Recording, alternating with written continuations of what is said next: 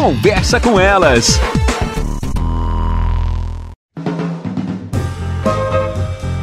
Olá, eu sou Cristiane Finger, jornalista. Ana Paula Lundegren, psicóloga. Estamos começando mais um Conversa, Conversa com com Elas. Elas. A tecnologia, ela pode nos auxiliar, é claro, mas também, se usada de uma forma não tão positiva, pode nos causar transtornos. Como tudo.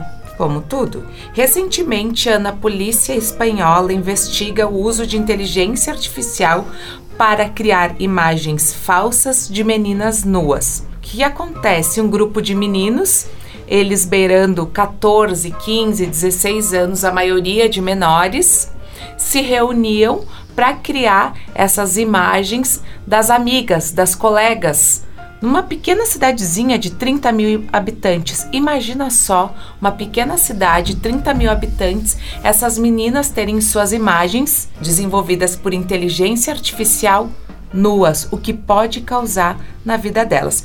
O meu questionamento é: a gente sabe o que os nossos filhos estão fazendo dentro do seu quarto com esse aparelhinho aqui na mão? Isso, acho que a tua pergunta é bem legal, porque a gente volta para um tema que nós já debatemos aqui algumas vezes, que é a questão do controle parental, né, Cris? Essa semana que passou, eu escrevi sobre o TikTok, né? Aplicativo mais utilizado é, entre 4 e 18 anos, já superou o YouTube. Tá? Só pra gente ter uma ideia. Então, assim, ó, o que, que é importante nós pensarmos?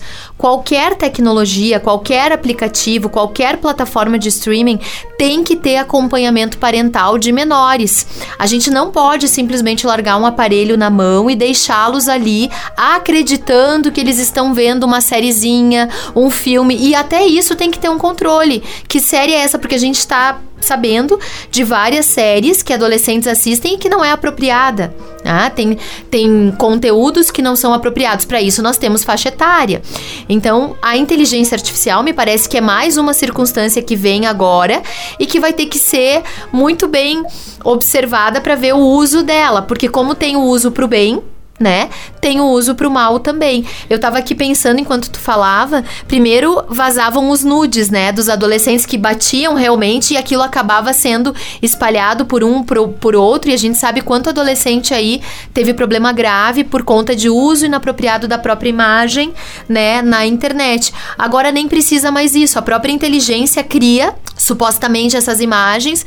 Então me parece que nós temos aí um mundo. E aí nós caímos numa outra circunstância também complexa no Brasil, que é a regulação da internet, né? Que é o Marco Civil da Internet, que são as questões jurídicas que implica tudo isso e que a gente sabe que ainda temos algumas dificuldades significativas na legislação. Por isso, nunca é demais saber o que os filhos estão fazendo nas telas. Até mais, pessoal. Você ouviu na Jovem Pan Serra Gaúcha? Conversa com elas.